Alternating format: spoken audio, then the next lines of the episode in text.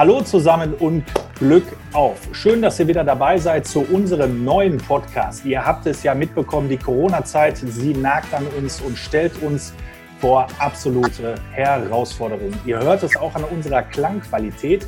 Wir unterhalten uns heute mit unserem Gast über Laptop in der mittlerweile ja fast schon berühmt-berüchtigten Videomeeting-Konferenz. Denn unser Gast, der ist in Quarantäne im Hotel und hat eine unfassbar spannende Lebensgeschichte. Er ist einer der erfahrensten Spieler in unserem Kader und er ist ja, ich traue es mich gar nicht zu sagen und ehrlicherweise schmerzt noch ein klein wenig in meinem Herzen.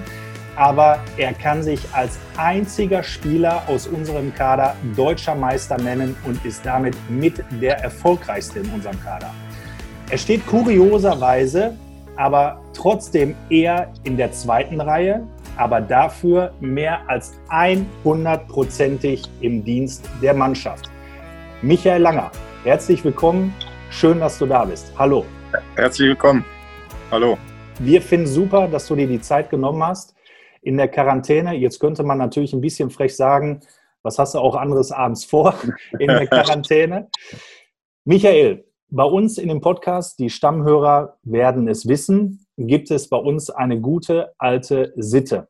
Wir könnten jetzt sagen, wir stellen den Spieler vor, sag mal deinen Vornamen, sag mal deinen Nachnamen, stell dich mal mit dem Alter vor, sag mal, wo du überall gespielt hast. Aber es gibt so eine wunderbare Sitte in einem Fußballverein, da muss man singen, um sich bei der Mannschaft vorzustellen. Das haben wir übernommen, haben wir gute Sachen kann man dann auch einfach mal klauen und würden dich jetzt vor die wir sind mal ehrlich, größte Herausforderung in diesem Podcast stellen und sagen, Michael Langer, stell dich mal vor mit einem Song, mit einem Lied, das entweder dein Lieblingslied ist, ein Lied, mit dem du unglaubliche Situationen, Erinnerungen verbindest. Mach einfach mal und singe. Wie du, äh, wie du das schon gesagt hast, das ist eine sehr, sehr große Herausforderung, aber nichtsdestotrotz werde ich auch diese meistern. Ähm, ich werde äh, Du entschuldige, ich kenne die singen von Peter Cornelius, weil es ja ein Teil meiner Jugend war und ich höre es mir jetzt immer noch gerne an. Es ist auch ein, sagen wir mal, ein Schwank aus meiner Heimat und ich entschuldige mich jetzt schon vor, vorherein für meine Stimme, weil eins, was ich nicht kann, ist singen. Aber das werdet ihr gleich äh, hören oder mitbekommen. Also ich starte mal. Du entschuldige, die, bist du nicht die Kleine, die ich schon als Bur gern gehabt hab, die mit 13 schon konkret war, mehr ja, als was erlaubt war und die irgendwie so hat.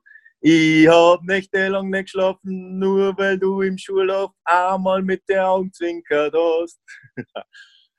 Perfekt, Micha, perfekt. Wunderbar hast du das gemacht. Ähm, ich kenne das Lied noch von meiner Mutter, die hat es irgendwie ständig gesungen, wenn sie geputzt hat und ich mit meinen Duplo-Steinen im Wohnzimmer auf der Decke gelegen habe und gespielt habe. Ähm, und man muss ja auch fairerweise sagen, Hendrik und ich, wir kennen es auch von unserem DJ Jochen Schneider. Der hat das nämlich auch mal, der hat das nämlich auch mal zu etwas äh, genussvollerer Stunde ähm, aufgelegt. Ja, sehr gut. Was verbindest du mit diesem Lied? Ah, es hat äh, angefangen in meiner Schulzeit. Ähm, wir sind oft mit den Jungs, also meinen Jungs vom Fußball, also mit meiner Clique, sage ich mal jetzt. Früher war es ja noch ein bisschen anders, dass ich jeden Nachmittag am Bolzplatz getroffen, abends bis ins Fußballtraining, mittags im Strandbad noch gewesen in den Schulferien und und und. Und ähm, ja, da war so, ich sag mal, ich nenne es mal Austropop, war da schon äh, mit ein Teil meiner Jugend. Also ähm, Peter Cornelius, Reinhard Fendrich und und und. Und ähm, das ist mir so ein bisschen geblieben. Also ich kann zwar heutzutage wirklich alles hören und ähm, es macht mir wirklich auch Spaß, alles zu hören, aber so gewisse Songs, äh, traditionelle Songs, die sind mir einfach geblieben. Was heißt, du hörst andere Musik? Nee, querbeet. Also wie, wie gesagt, ich kann Schlager hören, ich kann äh, deutschen Hip-Hop hören. Ich habe da wirklich äh, gar keine Probleme. Es kommt eher so ein bisschen auf meine Gemütslage drauf an oder wenn ich im Training bin, ich sage mal im Kraftraum oder oder oder ähm, etwas, was dich ein bisschen pusht oder wie gesagt, wenn du mit Freunden unterwegs bist und gern dann vielleicht auch mal Schlager hörst oder also wie gesagt, da bin ich äh, querbeet daheim. Also empfindest du auch Musik als äh, Mittel zum Zweck, dass eine Stimmung vielleicht gehoben wird? Also ich sag mal, schöne Momente noch schöner werden. Ähm, wie, wie siehst du da die Verbindung zu der Musik, zu, zu gewissen Liedern? Verbindet, hörst du ein Lied und denkst sofort an die gute alte Zeit zurück oder an schlechte Tage vielleicht? Na, ich, äh, ich denke sowohl als auch. Also ich glaube, dass äh, ähm, man auf jeden Fall als Fußballer auch Musik nimmt, um sich zu pushen, vor Spielen, ähm, in, in der Kabine, im Kraftraum vielleicht, weil es einfach äh, die Arbeit teilweise erleichtert oder wenn man einen harten Waldlauf hat und äh, man hat einfach äh, ja, ein Top-Lead auf dem Ohr, dann fällt es vielleicht ein, ein Ticken leichter oder die Zeit geht schneller rum. ja, und, ja. und ähm, in der, ich sag mal, in der Phase sowohl als auch in der Phase, wo man vielleicht mal im Auto sitzt, ähm, ein Lied hört und einfach schöne Momente sich zurückruft. Äh, und ja, wie gesagt, da, da ist mir Musik schon wichtig. Hast du dir für diese Woche denn eine spezielle Playlist zusammengestellt? Denn ihr seid ja gerade im Trainingslager, im sogenannten Quarantänetrainingslager und äh, Du bist zwar ein alter Hase, hast wahrscheinlich in deinen 16, 17 Jahren als Profi um die 50 Trainingslager mitgemacht, aber so eins wie jetzt wahrscheinlich noch gar nicht, oder? Nee, also das ist schon wirklich sehr speziell, was wir alle gerade ähm, durchmachen aber oder mitmachen. Ähm, es ist natürlich äh, so, dass es nicht nur uns betrifft, es betrifft alle. Ähm, wir versuchen auch, auch hier drin das Beste zu machen, klar mit den ganzen ähm, Regeln und äh, ja, Vorschriften, die wir einhalten, da wirklich tagtäglich. Ähm, bleibt eigentlich nur, wenn im Kraftraum eine Einheit ist und wir in Kleingruppen trainieren, dass da vielleicht eben ähm, äh, uns, unsere DJs, der, der Schöpfi oder der West, ähm, da einfach was, was Gutes auflegen und wir einfach ja, da die Arbeit ein bisschen erleichtert kriegen. Ansonsten so im Zimmer ist, ist relativ ruhig. Ähm, da bin ich eher immer einer, der mal FaceTime telefoniert oder ähm, sich, sich einen Netflix-Film anguckt oder ja, irgendwas liest. Kannst du uns ja mal so ein bisschen deinen dein Tagesablauf jetzt schildern in dieser Woche? Also es ist ja nicht das, das klassische Trainingslager, wo man eigentlich außerhalb der Einheit noch gerne als Gruppe mal was macht, sondern wirklich so, ja, jeder für sich, ne? Ja, das, das ist, das ist schon, mit das Schwerste, dass man nicht, äh, ich sage ja, wir sind in einem Mannschaftssport und wir halten uns, wir sind alle Jungs, die sich in der Gruppe gerne aufhalten. Und momentan geht es einfach nicht, dass wir uns in der Gruppe aufhalten, ähm, privat. Und ja, da versucht man einfach schon das Beste draus zu machen. Also ich meine, heutzutage äh, mit WLAN, die Jungs spielen auf der Konsole gegeneinander, also in ihren Zimmern. Ähm, du stehst morgens auf, hast Training, äh, Frühstücktraining, Mittagessen, ähm, lässt dich pflegen beim Physio. Das sind, ja, schaust einen Film, Netflix, ähm, hast wieder Training, hast Abendessen und, und ruhst dich aus. Also viel, wie sagt man, viel Spannendes passiert da nicht. Das ist, ist momentan einfach so.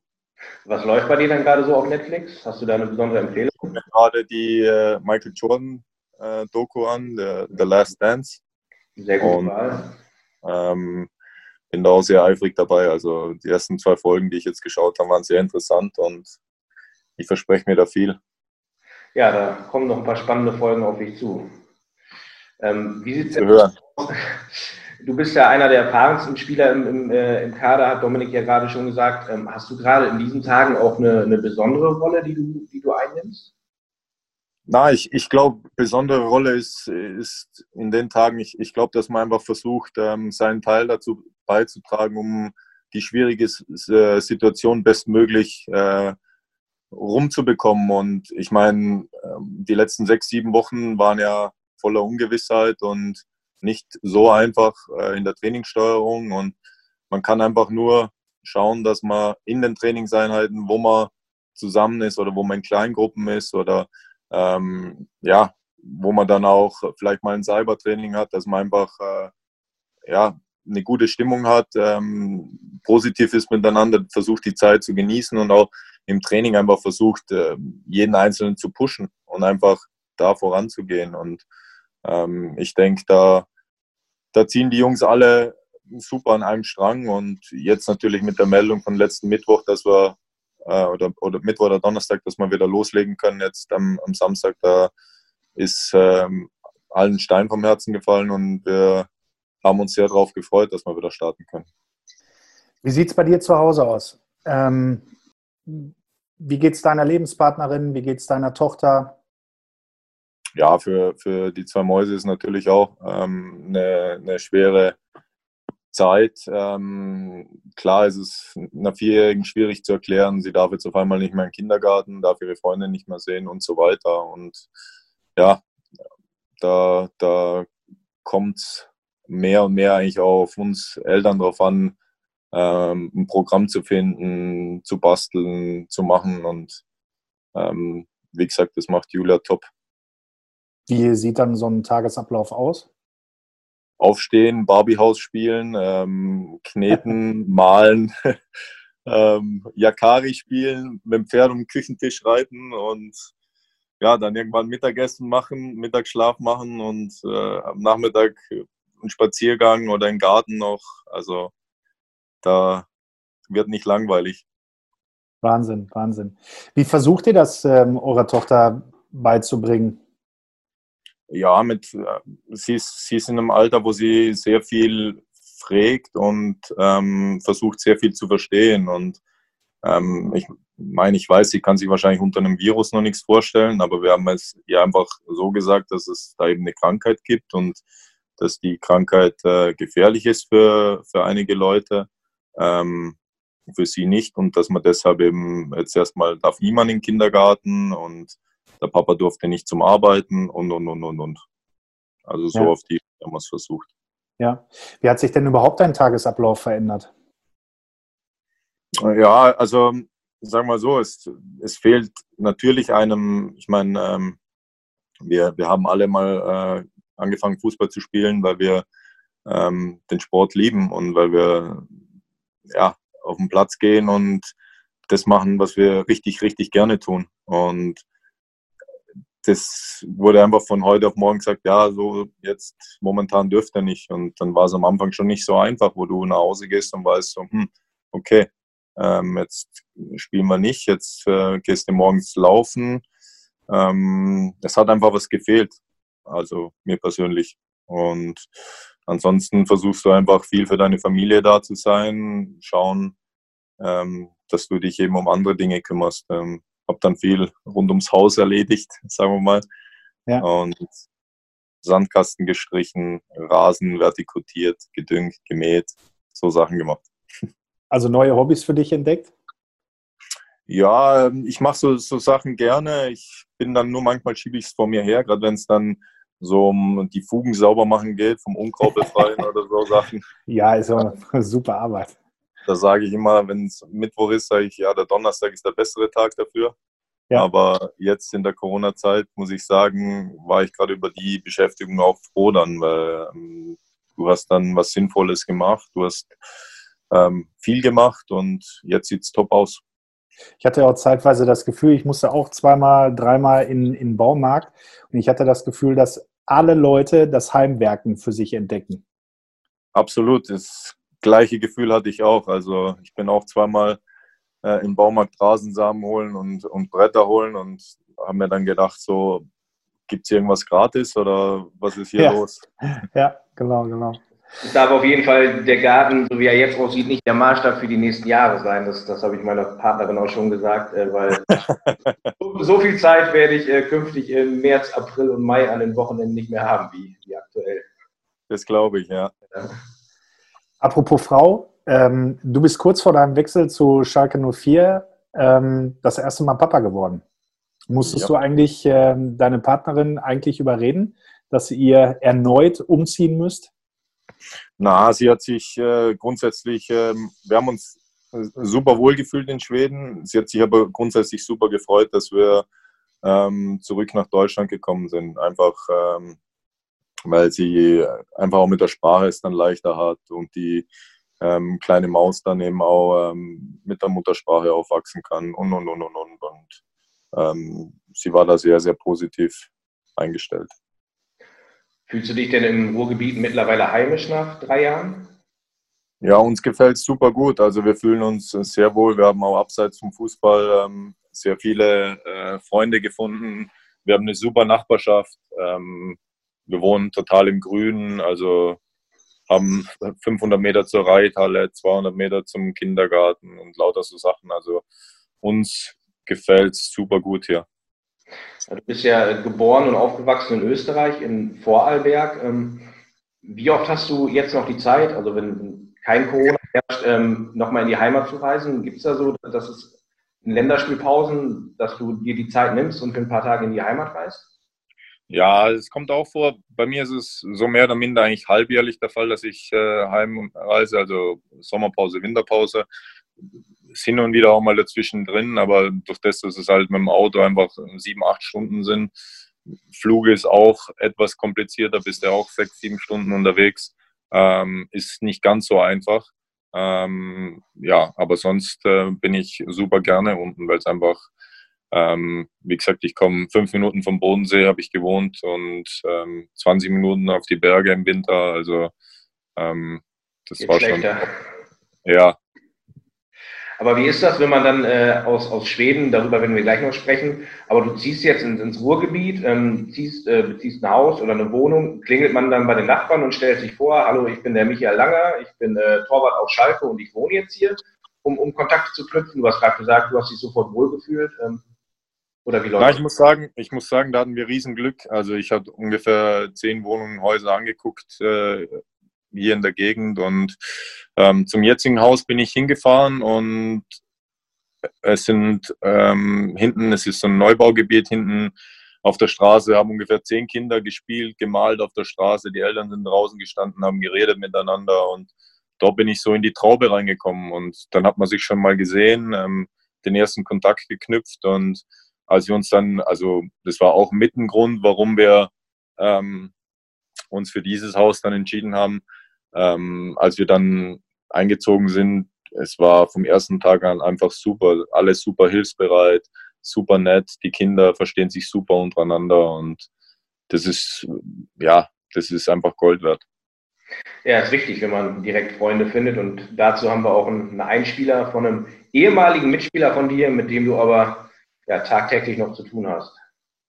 Hallo zusammen, hallo lieber Micha. Ähm, ich hatte das Vergnügen, den Michael die letzten Jahre kennenzulernen. Ähm, nicht nur in der Kabine, auf dem Platz, sondern auch privat. Ähm, und ich glaube, wir haben viele schöne Stunden miteinander erleben können.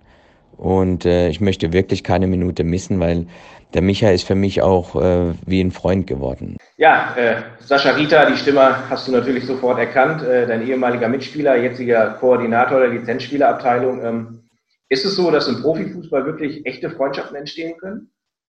Ähm, es ist, ich würde sagen, wenn ich das äh, über meine ganze Karriere verteile, ähm, es kann, es kann sein, aber es muss nicht sein. Also es ist oft so, auch im, bei mir gewesen, dass ich äh, sehr engen Kontakt teilweise mit Jungs hatte und dann hast du gewechselt oder er hat gewechselt und dann ist immer weniger geworden. Aber es gibt wohl, ich sage jetzt mal, zwischen fünf und zehn Jungs, mit denen du wirklich sagen kannst, ja, mit denen bist du befreundet, weil ähm, es zeigt sich dann auch oft erst, wenn man sich nicht mehr jeden Tag sieht oder ähm, nicht mehr immer nebeneinander in der Kabine sitzt, äh, vielleicht äh, das Handy in die Hand nehmen muss, anrufen muss und und und. Und ähm, da wird so dann die Freundschaft auf eine echte Probe gestellt. Und ich, ich finde, ähm, es gibt so wenn ich jetzt dran denke, so zehn Jungs, mit denen ich einfach immer noch in Kontakt bin, wo ich einfach auch sagen würde, das sind wirklich auch Freunde und wo man auch anruft und sagen man kann, ey,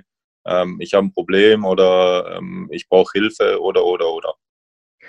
Ja, jetzt hast du meine nächste Frage schon beantwortet. Die wäre nämlich gewesen, was macht eine echte Freundschaft aus? Aber genau das ist es ja, dass man sich vielleicht auch mal länger nicht sieht, länger nicht hört, aber man ein Problem hat und anruft, dass derjenige oder diejenige dann wirklich sofort zur Stelle ist. Also schön, dass Absolut. es das gibt und sollte jeder haben.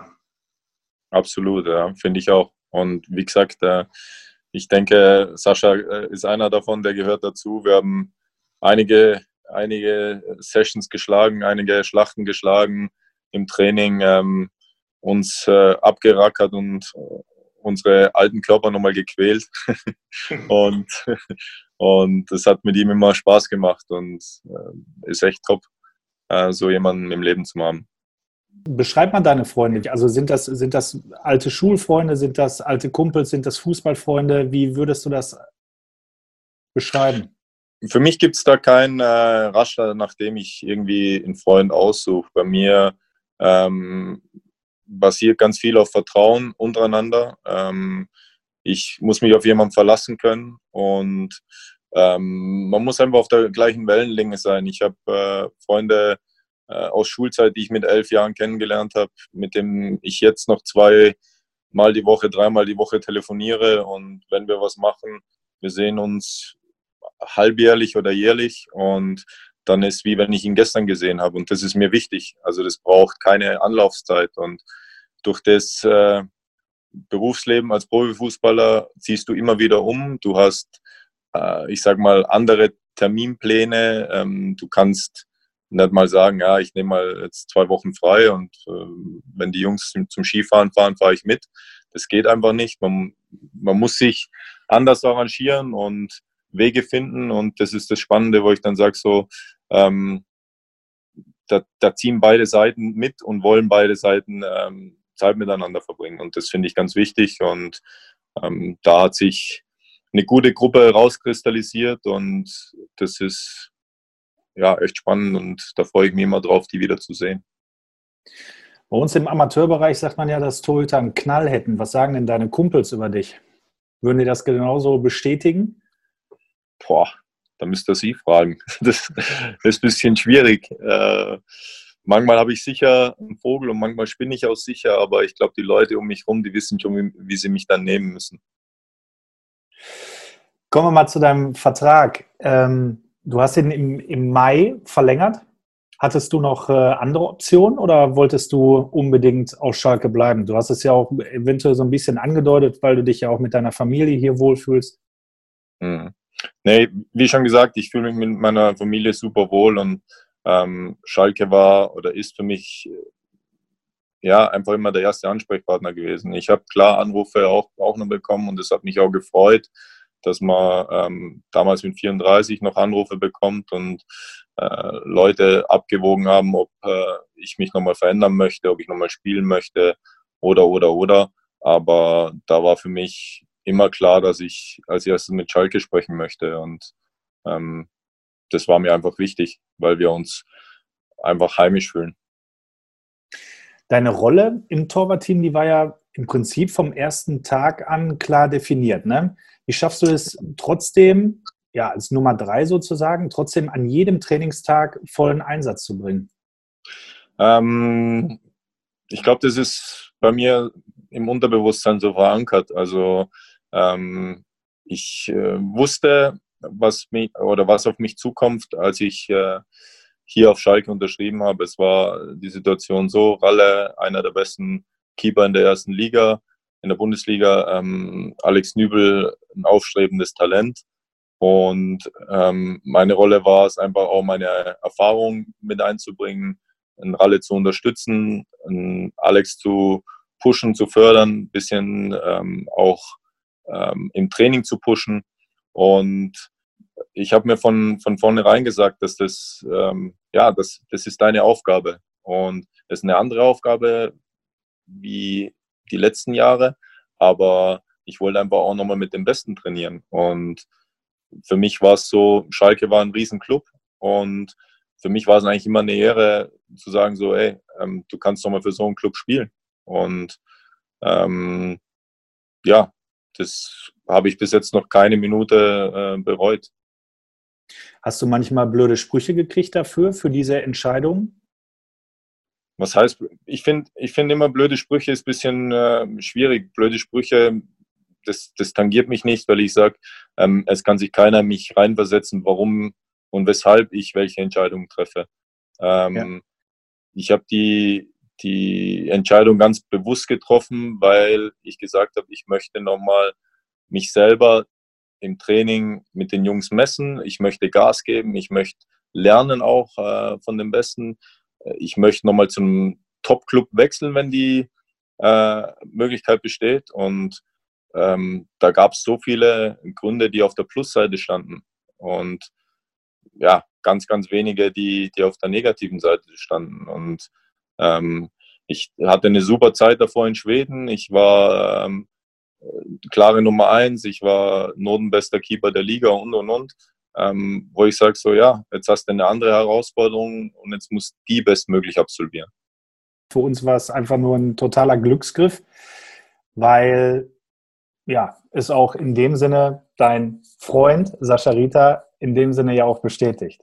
Egal wie früh ich ähm, von zu Hause aus weggefahren bin, der Micha war immer als erstes da. Das war einfach immer so. Ne? Er ist ähm, ein Top-Profi, er bereitet sich immer vor, er macht extra Schichten im Kraftraum und er ist einfach ein Spieler, der wahnsinnig wichtig für die Mannschaft ist. Ne? Auf dem Platz gibt er immer Vollgas, er, er hält die Truppe zusammen, er er schaut auch über den Tellerrand hinaus. Das heißt, er ist nicht nur ein Profi, der kommt, ähm, sein Training macht und wieder geht, sondern ähm, er kümmert sich auch um andere Dinge. Er überlegt, was man noch alles machen kann mit der Mannschaft, um die Mannschaft zusammenzuhalten. Wenn der ein oder andere Spieler äh, mal ein bisschen Probleme hat, dann ist er wie ein Papa da und redet mit den Jungs und versucht wirklich das Beste für das Team zu machen. Ne? Er gliedert sich da total gut ein und ähm, macht wirklich jeden Tag das Beste und gibt 100 Prozent, äh, sich in das Team zu integrieren und, ähm, und auch Verantwortung zu übernehmen. Ne? Auch mal in einer Sitzung zu sagen, ähm, nee Jungs, das ist jetzt gerade nicht gut, was wir hier machen oder haut mal richtig auf den Tisch oder auch jetzt ähm, bei den Verhandlungen mit der Mannschaft hat er da das Ruder übernommen und äh, ähm, er war auch eine wichtige Stimme und ein wichtiger Ansprechpartner für die Verantwortlichen und das zeichnet einfach den Micha aus und ähm, ja, hat am Aufsichtsrat sogar mal äh, Weihnachtsgeschenke vorbeigebracht. Ich glaube, das gab's äh, in der Geschichte von Schalke 04 noch nie und ähm, versucht dann Mannschaftsabende zu organisieren und so weiter und so fort. Ich könnte jetzt, glaube ich, noch lange weiterreden, aber ich glaube, dass jeder jetzt ähm, auch verstanden hat, was für ein wichtiger Spieler der Micha ist, auch wenn er bisher jetzt noch nicht so gespielt hat. Aber äh, solche Spieler sind einfach Gold wert und ähm, ich hoffe, dass wir ihn noch lange, noch lange bei uns bei Schalke 04 haben werden. Und deshalb wünsche ich euch zusammen noch viel Spaß bei dem Podcast und ich hoffe, ihr habt noch ganz interessante Fragen an den Micha.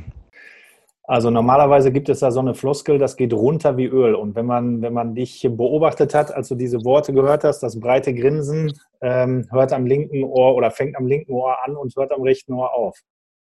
Ja, ist natürlich äh, Wahnsinn. Ähm, das äh, sind super schöne Worte und ähm, wie gesagt, es rührt mich auch ein bisschen und ja, das zeigt mir aber auch, dass, dass das, was man, was man macht, ähm, ankommt und das freut mich einfach. Und äh, wie ich oft sage, es, es, geht, es, es geht oft bei uns im Fußball nicht um, ähm, wie sagt man, einzelne Eitelkeiten oder ähm, wichtig ist, dass du als Truppe Erfolg hast. Vielleicht auch noch zu dem vorigen Punkt einfach, ähm, wo du sagst, ähm, es gibt nichts Schöneres, wenn wir am Wochenende ähm, im Stadion gewinnen.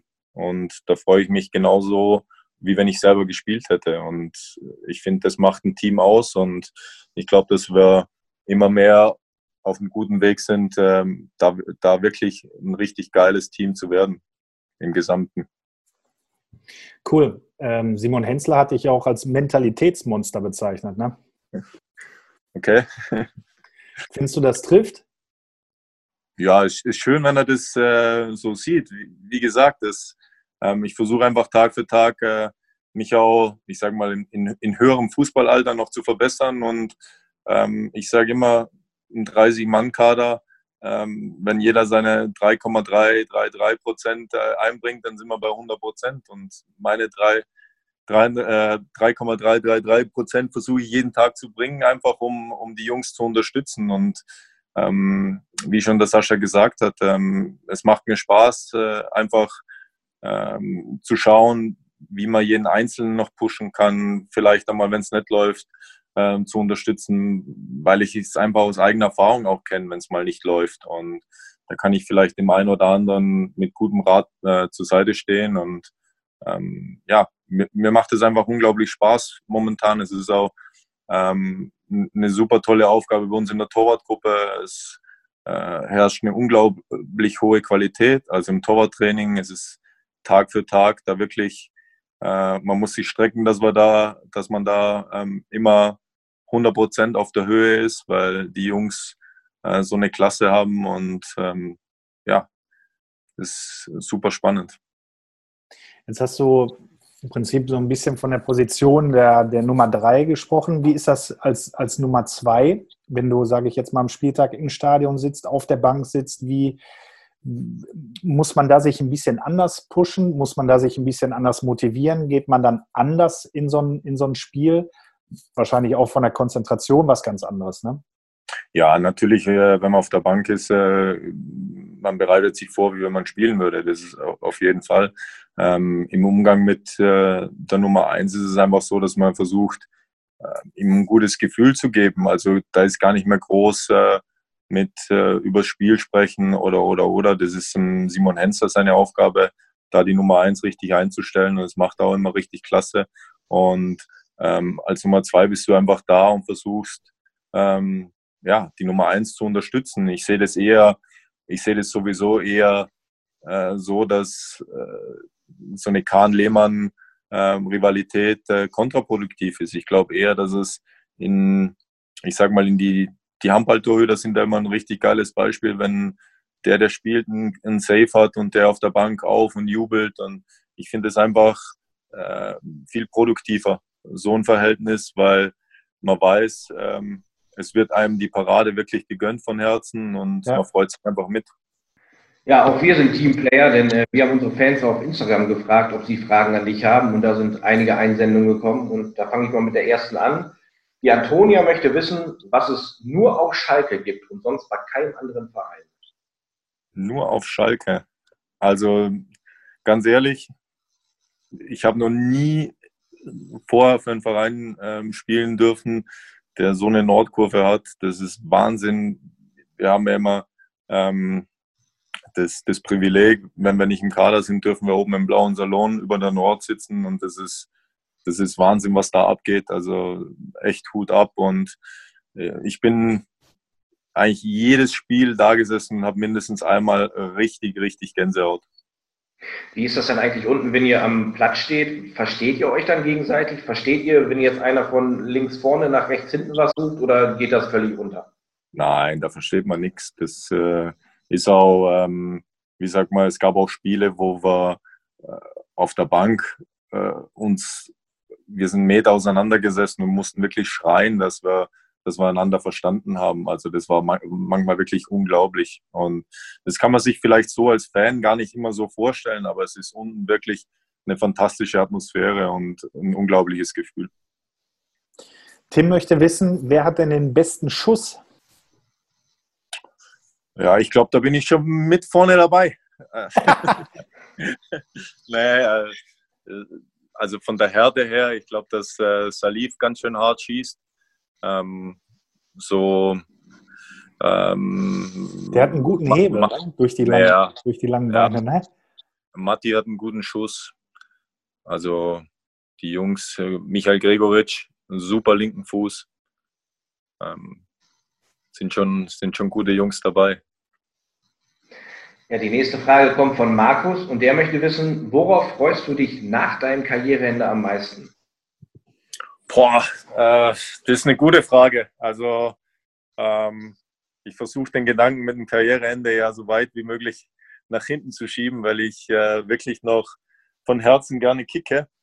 Ähm, ja, ist eine gute Frage. Ich glaube, ich glaub, irgendwann ähm, werde ich mich freuen, dass ich äh, einfach ähm, ja, Sachen anders planen kann. Also, dass du einfach äh, sagst du, okay, ähm, jetzt nimmst du mal zwei Tage frei und fährst mal zu deiner Familie oder, oder, oder. Ich glaube, dass das, das wird was, was mir am meisten gibt. Aber ich glaube, ich werde den Fußball mehr vermissen. Aber du wirst wahrscheinlich nicht vermissen, äh, jedes Jahr aufs Neue am 6. Januar deinen Geburtstag im Trainingslager zu feiern. Ne? Aber ich, zum Beispiel, ja, habe ich mich aber mittlerweile dran gewöhnt und ähm, ich muss sagen, ähm, die Jungs machen einem auch immer einen richtig schönen Geburtstag und ja, das, das, passt, das passt ganz gut. Man, manchmal, manchmal ist es ja auch wichtig, dass die Familie sich dran gewöhnt. Das stimmt, das stimmt absolut, ja. Vielleicht will ja deine Familie auch mal dich umarmen. Ja, das könnte sein. Na, bei mir ist es ja so, ähm, ich bin jetzt nicht einer, der rausgeht und sagt, äh, hey, ich habe Geburtstag, jetzt gratuliert mir mal alle.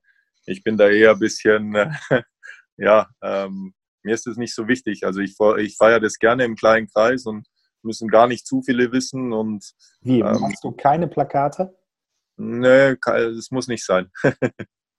So im Trainingslager die letzten drei Jahre war auf jeden Fall immer morgens der Kuchen an deinem Platz und äh, ja, das ist mir dann immer schon ein bisschen unangenehm. und äh, Omar hat ja auch eine große Rede geschwungen, die ganze Mannschaft hat gesungen, also da kommt man nicht raus aus der Nummer. Ja, auf jeden Fall. Letzte Frage, Ben äh, stellt die. Dein Vertrag läuft im Sommer 21 aus. Willst du danach noch weiterspielen oder gibt es schon andere berufliche Pläne? So ein bisschen hast du es ja schon durchklingen lassen. Ja, nee, also wie schon gesagt, ich bin glücklicherweise bisher von Verletzungen größtenteils verschont geblieben, speziell von schweren. Ich klopfe mal auf Holz. Ähm, solange, ich habe gesagt, ich möchte so lange spielen, solange ich äh, einfach einen, Wert habe und den Jungs was geben kann. Und ich will nicht den Tag erleben, wo ich im Trainingsspiel äh, hinter vorgehaltener Hand gesagt bekommen, ey, jetzt müssen wir schon wieder mit dem Alten da kicken. Ähm, das will ich auf gar keinen Fall äh, haben. Also, wie gesagt, man wird sehen, was in einem guten Jahr ist und ähm, dann wird man sehen, ob äh, ja, der Körper noch so mitmacht und und und und und. Ja, dann äh, lass uns nicht mehr in die Zukunft schauen, dann lass uns in die Vergangenheit blicken. Äh, du bist ja 2007 mit dem VfB Stuttgart deutscher Meister geworden und äh, ja, welche Mannschaft äh, ist da eigentlich Zweiter geworden am Ende? Mit wem habt ihr euch da das Kopf an Kopfrennen im Schlussspurt geliefert? Ja, ich weiß, dass es ein, ein richtig harter Kampf war mit, mit äh, Schalke 04. Ähm, ja, das, für uns war es damals unglaublich. Also mit uns hat vor der Saison niemand gerechnet und wahrscheinlich wir nicht mal selbst. Und wir sind dann in einen unglaublichen Lauf reingekommen und ja, am vorletzten Spieltag äh, haben wir dann ähm, ja, Schalke noch abgefangen.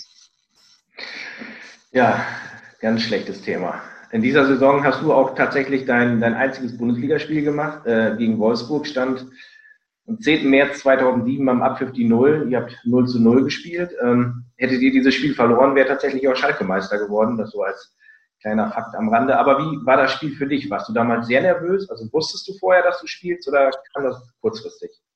Ähm, also bei mir war es damals so, dass äh, es hat sich so ein bisschen, Timo Hildebrand kam damals Dienstag äh, nicht zum Training, hat äh, grippalen Infekt gehabt. Ähm, dann war eigentlich alles so wie immer bis Donnerstag. Dann war er immer noch nicht am Training und dann hat sich so, ja, so herauskristallisiert, ja, das, der, wird, der wird nicht gesund bis Samstag. Und ähm, ja, so richtig realisiert habe ich es dann einfach äh, Freitagabend im Hotel, als ich äh, ja, dann gesagt bekommen habe, dass ich, dass ich am nächsten Tag spielen werde. Und ähm, klar, die, die Anspannung und die Vorfreude ist dann schon etwas gestiegen, aber ähm, wie von dir schon gesagt, es ist alles gut gegangen. Träumt man denn vorher schon so, wie es laufen könnte? Also ich, ich kenne das aus meiner Amateurfußball-Vergangenheit, wenn man, wenn man große Spiele hatte, dass man abend vorher sich schon so ein bisschen ausmalt, wie es laufen könnte vor so einem Kreispokalfinale oder so? Ja, auf jeden Fall, auf jeden Fall. Es sind schon, äh, wie sagt man, vorm, vorm Einschlafen macht man sich natürlich ein bisschen Gedanken, dann schläft man, träumt vielleicht das eine oder andere. Also es ist schon eine besondere Anspannung. Es ist einfach was Besonderes gewesen. Und ähm, so habe ich dann auch den ganzen Tag empfunden. Also es war wirklich äh, ein Wahnsinnserlebnis. Und ja, hat riesen, hat riesen Spaß gemacht und war natürlich danach noch äh, doppelt schön, dass wir ja 0-0 gespielt haben. Stuttgart hast du dann ja aber wenig später verlassen. Es, es gab ja, sag ich mal, keine Chance auf die Nummer 1. Timo Hildebrand, dann äh, Raphael Schäfer waren da. Ähm, du wolltest spielen, bist dann nach Freiburg gegangen, aber in dieser Zeit gab es dann auch einen Anruf aus England, wenn wir richtig recherchiert haben, denn äh, Manchester United hat dich zum Probetraining eingeladen.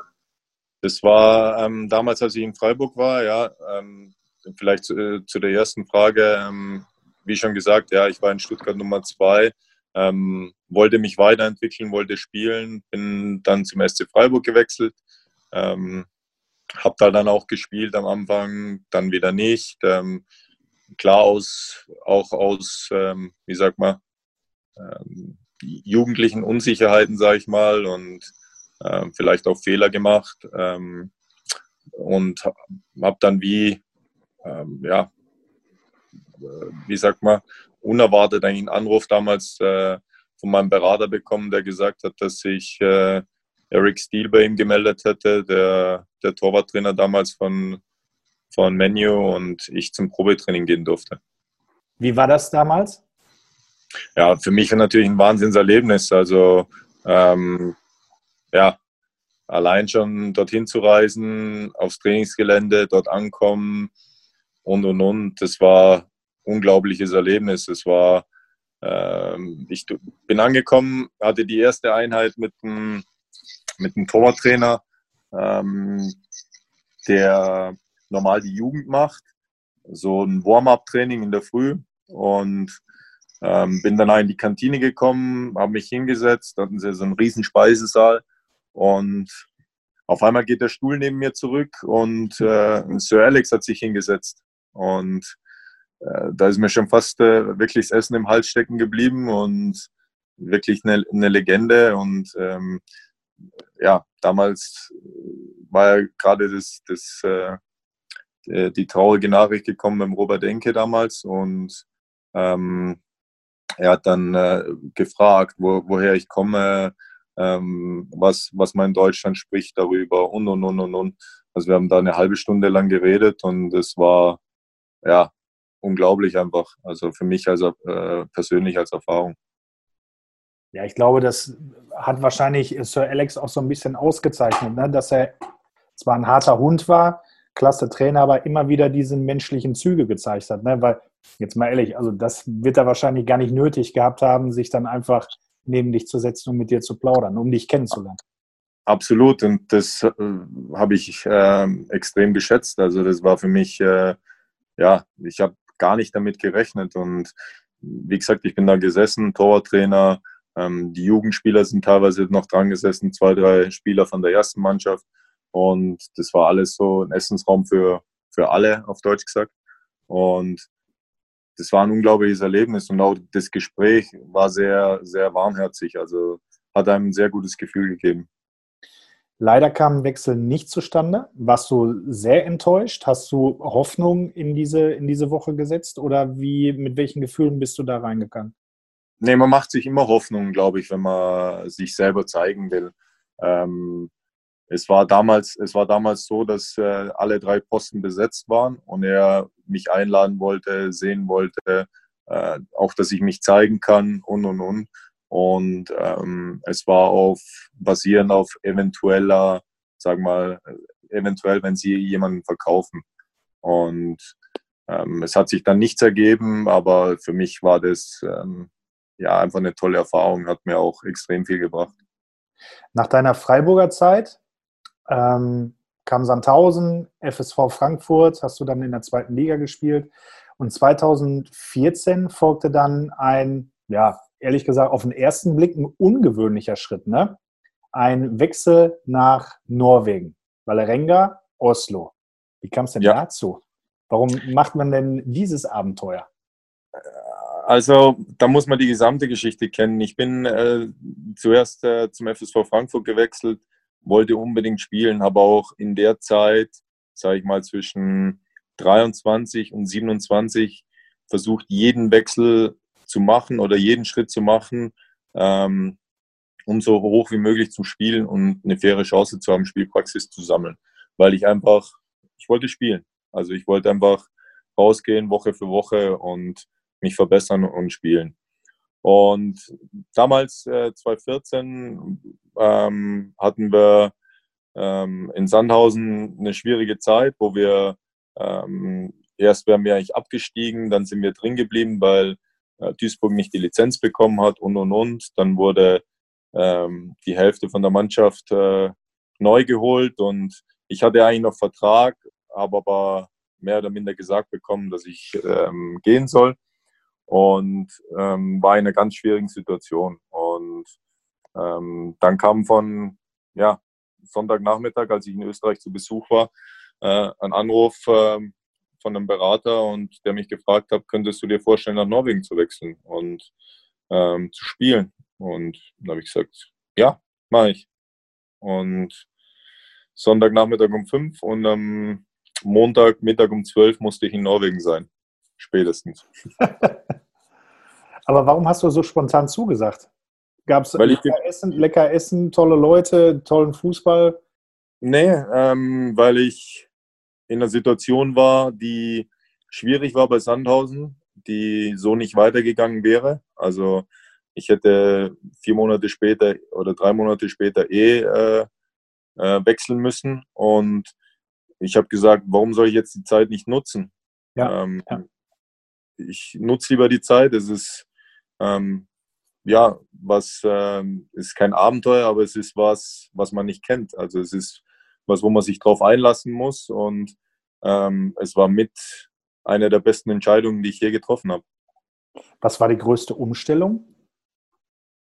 Hm, natürlich, ähm, du kommst wohin, du sprichst die Landessprache nicht, äh, ist eine andere Kultur, du musst dich ein bisschen anpassen, auf jeden Fall, aber ähm, das ist mir eigentlich relativ schnell, relativ gut gelungen. Hat ja Ralf Fährmann vor einigen Monaten auch in Norwegen Vertrag unterschrieben bei Bronnbergen. Ähm, zu den Spielen ist es jetzt aus aktuellen Gründen ja leider nicht gekommen. Ähm, aber hat Ralf dich damals angerufen und gefragt, ähm, als, als er die Anfrage von Bronnbergen hatte, was du ihm empfehlen kannst über Land, Leute, Liga? Wir haben ein bisschen gesprochen äh, über Land, Leute, Liga und ähm, ja, also wie gesagt, ich, äh, ich habe damals unglaublich gute Erfahrungen gemacht, weil die Leute ähm, extrem nett und respektvoll mit mir umgegangen sind und ähm, ich eine super Zeit gehabt habe, was das Leben betrifft, äh, was aber auch den Fußball betrifft. Und ähm, ich kann über die Zeit nur sehr, sehr positiv reden. Ja, deine nächste Station, da bin ich so ein bisschen neidisch, war 2016 dann der Wechsel in die USA, die Tampa Bay Roadies. Ähm, hast du dir damit so einen kleinen Lebenstraum erfüllt, in, in den USA zu leben, Fußball zu spielen? Absolut. Also ich habe mir ähm, 2014 oder 2014, 2015 gesagt, äh, als ich die sehr gute Norwegen-Erfahrung gemacht habe, ähm, wenn es irgendwie möglich wäre, würde ich mir gern den Traum erfüllen, den ich eigentlich schon länger habe oder seit Beginn meiner Karriere hatte, wo ich gesagt habe, irgendwann möchte ich mal in Amerika spielen. Einfach, ich möchte das Land kennenlernen, die Leute kennenlernen, den Fußball dort kennenlernen ähm, und, und, und, und, und. Und ähm, es war damals so, dass es über einen Berater von einem Mitspieler einen guten Kontakt zustande gekommen ist und dann kam mir irgendwann die Anfrage, ähm, möchtest du zu Tampa äh, äh, in Florida wechseln und ja, da bin ich dann hin. Wie war das sportliche Niveau in der Liga? Hm, ich würde mal sagen, es, es, wird noch ein, es wird ein anderer Fußball gespielt noch. Also ähm, du hast mit Ball sehr gute Jungs, viele Südamerikaner, ähm, die sehr gut sind im 1 gegen 1 und und und. Aber das Spiel ist grundsätzlich natürlich äh, taktisch und läuferisch nicht auf dem Niveau, wie es äh, in Mitteleuropa ist. In Amerika ja auch äh, viele andere Sportarten, ähm, Eishockey, Basketball, Baseball, American Football natürlich. Ähm, hast du damals die Zeit genutzt, hier auch andere Sportarten mal anzuschauen, also live anzuschauen? Ich wollte es. Ähm, ähm, äh, die, äh, wie sagt man, die American Football Liga äh, hat erst wieder äh, begonnen, als ich schon wieder gegangen bin. Ähm, die Eishockey lief nebenher, da, das habe ich ein bisschen leider vor mich hingeschoben. Also das Einzige, was war, wir konnten Baseballtraining bei uns zugucken. Ähm, war auch ein richtig geiles Erlebnis, aber leider habe ich das große, große Event verpasst gehabt. Aber es gibt ja irgendwann im Leben nochmal die Chance, vielleicht nochmal privat hinzufliegen und sich was anzuschauen. Ne? Das hoffe ich. Das war ja auch äh, eigentlich der Plan, ähm, ein Jahr oder zwei Jahre dort zu bleiben. Aber ich habe für mich gesagt, nach sechs Monaten oder ich habe bei mir die Gier gespürt, einfach ähm, ja, mich noch auf einem anderen Niveau zu messen. Und ähm, es ist so ein bisschen das, was mich so ein bisschen ähm, gestört hat, ist, dass du von Woche zu Woche, du hast gespielt, aber du hast ja eigentlich nur für die Playoffs gespielt und für den Titel. Es gab damals, oder es gibt immer noch nicht äh, so, dass du sagst, so, du hast keinen Absteiger, es war mehr oder minder für die Mittelklasse-Mannschaften was so, ja, wenn wir verloren haben, dann ja, probieren wir es nächste Woche wieder. Es war mehr oder minder nicht so, so wichtig oder ist mir vorgekommen, dass es nicht so wichtig war. Und da war mein, ähm, ja, mein Tick, sage ich mal, den ich Woche für Woche habe, dass ich jedes Spiel gewinnen will, ein bisschen kontraproduktiv. Apropos Tick, aber du scheinst wirklich ein bisschen anders zu ticken. Ne? Wenn du sagst, dein großer Lebenstraum war mal in Amerika zu spielen. Also viele, viele Profis, die würden natürlich sagen, irgendwie mein großer Traum ist es bei Barcelona, Madrid, Liverpool, Schalke zu spielen. Nee, das, äh, dann, dann habt ihr mich ein bisschen missverstanden. Also okay. Ja, ähm, ich hatte immer einen Traum zum sagen, ja, ich will so hoch spielen oder bei so ja, guten Clubs okay. wie möglich. Ähm, es war einfach dann auch aus gegebener Situation so, dass ich gesagt habe, okay, ähm, das hat mich schon immer mal gereizt, wo ich gesagt habe, vielleicht am Ende meiner Karriere möchte ich das nochmal machen oder, oder, oder. Und ähm, ja, so ist das Ganze dann auch äh, zustande gekommen. Okay, okay. Nächste Station war Schweden. No Shipping. Jawohl. 50 Pflichtspiele bestritten, stand es im Pokalfinale, Europa League Qualifikation spielen dürfen. War das so somit deine persönlich erfolgreichste Zeit? Ja, absolut. Also ich sag mal konstant erfolgreichste. Ähm, ja. Es war so, dass ich äh, dort auch, ähm, da kam damals der Anruf, als ich in Amerika war. Ähm, es ging alles relativ schnell. In innerhalb von einer Woche habe ich die Zelte in Florida abgebrochen und bin äh, nach Norrköping, nach Schweden ge gezogen. Ähm, die standen gerade mitten in der Saison der, Torwart, der erste Torwart hat sich verletzt und sie sind gerade aus der Champions League Quali ausgeschieden. Und es war für mich, ähm, ja, von jetzt auf gleich einfach eine riesen, riesen Chance. Und was ich in Schweden vorgefunden habe, war ein super arbeitender Verein, der ähm, eine, wie sagt man, eine riesen Harmonie im gesamten Club hatte. Was hat das ausgezeichnet, diese Harmonie? War es so ein bisschen familiär? Ja, sehr familiär. Also wir hatten einen Kapitän mit Andreas Johansson, der auch in Bochum gespielt hat, ähm, der versucht hat, ähm, ja, die, die gesamte Mannschaft immer und immer wieder zusammenzuhalten, der ähm, unermüdlich für die Truppe einfach da war. Und ähm, es war ein extrem gutes, gutes Lehrbeispiel einfach und wir haben einen super Zusammenhalt geschaffen, hatten eine super Saison gespielt, auch die darauffolgende Saison war sehr gut und haben immer, wir hatten einen Kern von fünf, sechs erfahrenen Spielern und wir haben jedes Jahr es geschafft, äh, zwei, drei Spieler, junge Spieler auf Top-Niveau zu bringen oder sie haben sich auf Top-Niveau gebracht wir haben sie unterstützt, äh, die man danach verkaufen konnte und die den nächsten Schritt machen konnten. Und dann kam Schalke und du und deine Frau wollten zurück nach Deutschland. So einfach war es dann? Ja, es war nicht ganz so einfach, aber so das Endprodukt stimmt so, ja. ja, haben wir ja auch schon anfangs drüber gesprochen. Wie würdest du denn zum Beispiel dein Torwartspiel bezeichnen, wenn man wenn man auf die Unterschiede eingeht, gibt es da Unterschiede? Du hattest natürlich viele Vereine, viele Torwarttrainer. Gibt es Unterschiede zwischen Deutschland, Skandinavien und den USA? Kann man das so pauschalisieren oder liegt es nur an den Torwarttrainern selbst? Vielleicht. Ich glaube, es gibt äh, von Land zu Land äh, grundsätzlich viele Unterschiede. Ähm, aber ich glaube, es gibt auch von Torhüter zu Torhüter extrem viele Unterschiede. Wenn ich jetzt ähm, nur mich selber betrachte, ähm, ich musste mich in den letzten 15 Jahren auch immer wieder ähm, extrem weiterentwickeln und sagen mal mit dem Trend mitgehen. Wenn wir mal zurückdenken, als ich ähm, als Jungprofi hochgekommen bin, da hast du nicht von hinten rausgespielt. Da sind alle bis am Mittellinie gerückt und dann äh, hat man die Keule so, so weit wie es geht nach vorne geprügelt. Schön lang Ruf.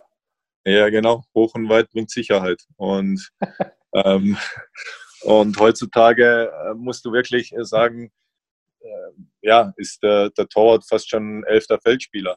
Also wie da die Jungs, die Jungen momentan ähm, aufzaubern, ist, ist schon Wahnsinn. Und da müssen wir Alten einfach schauen, dass wir uns Tag für Tag äh, weiterentwickeln und auch mitlernen. Und klar, im Gegenzug äh, können wir auch vielleicht bei der einen oder anderen technischen Form, die wir früher vielleicht noch intensiver in der Jugend eingetrichtert bekommen haben, jetzt auch weiter, weitergeben. Also das ist ein, ein, guter, ein guter Prozess. Du hast eigentlich von jeder Station geschwärmt, wo du gewesen bist, beziehungsweise hast viele positive Dinge von jeder Station mitgenommen. Kannst du jetzt sagen, wo es am schönsten war, auch wenn du noch aktiv bist? Na, ich, ähm, ich kann nicht sagen, wo es am schönsten war. Ähm, ich durfte wirklich ganz, ganz viele äh, schöne Stationen erleben und auch wenn äh, Stationen sportlich nicht immer schön waren, haben sie doch am Ende dann was Gutes gehabt, weil im Endeffekt stehst du heute hier, wo du bist. Und das äh, ist mir nicht in den Situationen immer gleich bewusst geworden, aber ja, besser spät als nie. Ja, das ist doch ein schönes Schlusswort, aber ganz entlassen aus unserem Podcast wollen wir dich noch nicht, äh, denn am Ende gibt es bei uns die Rubrik 04 Begriffe und ich würde dir jetzt einfach vier Begriffe nennen und du sagst einfach, was dir spontan dazu in den Kopf schießt. Ähm, der erste ist Vorbilder.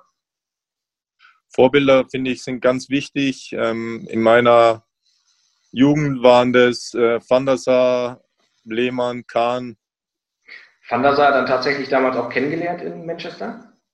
Der war bei der Nationalmannschaft leider. Ich durfte in der Länderspielwoche, also es waren viele Profis weg. Schlechtes Timing. Äh, der nächste Begriff, äh, Social Media. Ähm, für mich nicht wichtig. Ähm, ich bevorzuge ein Vier-Augen-Gespräch. Geisterspiel für mich ein schwieriges Thema. Ich denke momentan unumgänglich, ähm, aber für mich ist es äh, eigentlich, wie schon vorhin gesagt, elementar wichtig, dass nochmal die Hütte voll ist und mit nichts zu ersetzen. Also da gibt es kein Wenn und Aber, aber wie gesagt, momentan, da sitzen wir alle im gleichen Boot und es ist momentan einfach unumgänglich. Hast du schon mal in deiner Karriere irgendwo ein Geisterspiel erlebt, weil eine Mannschaft Auflagen hatte wegen Fanausschreitungen oder Pyro oder so? Oder jetzt Nee, nee leider nicht. Es war das ein oder andere Freundschaftsspiel dabei, wo gewirkt hat wie ein Geisterspiel. Ja, 26 Zuschauer mit Hunden und Katzen, ne? Genau, ja. Und äh, der letzte Begriff, Saisonziel. Also wer mich kennt, der weiß, dass ich äh, immer versuche, nach dem Maximalen zu streben und ich will ähm, oder ich wünsche mir, dass wir es schaffen, die internationalen Plätze zu sichern. Und dann wäre ich wirklich happy und dann hätten wir einen geilen Job gemacht dieses Jahr. Ja, ich denke, das würden alle Schalker unterschreiben. Michael, vielen Dank für deine Zeit, die du uns geschenkt hast. Hat sehr viel Spaß gemacht. Äh, ich hoffe, wir haben dich auch ein bisschen unterhalten jetzt an diesem Quarantäne-Hotel und äh, ja, vielen, vielen Dank. Ich sage danke, nichts zu danken. Vielen Dank. Vielen, vielen Dank, Micha. Und äh, wir überlegen es uns. Äh, es hat uns eigentlich wirklich viel, viel Spaß gemacht, ob wir dich nächstes Jahr nochmal einladen und dann über 2007 sprechen. Aber noch, noch stellen sich meine Nackenhaare zu weit nach oben. Das kann ich mir denken. Das war mir jetzt gerade vorhin auch ein bisschen unangenehm. Also nochmal, Micha, vielen, vielen Dank. Oder Michel, sagst du ja wahrscheinlich selbst. Und äh, bleib gesund. Das ist das Wichtigste. Alles, alles Danke, Gute. ihr auch. Danke. Ciao, ciao. Ciao. Rund eine Stunde ist wie im Flug vergangen und wer Michael Langer bislang noch nicht kannte, dürfte nun ein Bild von unserem Keeper haben. Ein sympathischer Kicker, ein absoluter Teamplayer, das habt ihr alle gehört. Und einer, der was zu erzählen hat. Meinem Kollegen Dominik Abel und mir, Henrik Bohnberger, hat es auf jeden Fall riesengroßen Spaß gemacht und ich hoffe, euch auch. Abonniert uns auf Spotify, Soundcloud, Audio Now oder der Podcast-App auf eurem iPhone. Dort findet ihr auch alle bisherigen Folgen, unter anderem mit David Wagner, Sascha Rita oder auch Norbert Elgard. Und wenn ihr Lust habt, lasst dabei gerne auch direkt eine Bewertung da. Damit verabschieden wir uns für heute. Die nächste Folge ist bereits in Planung. Glück auf und vor allem bleibt gesund.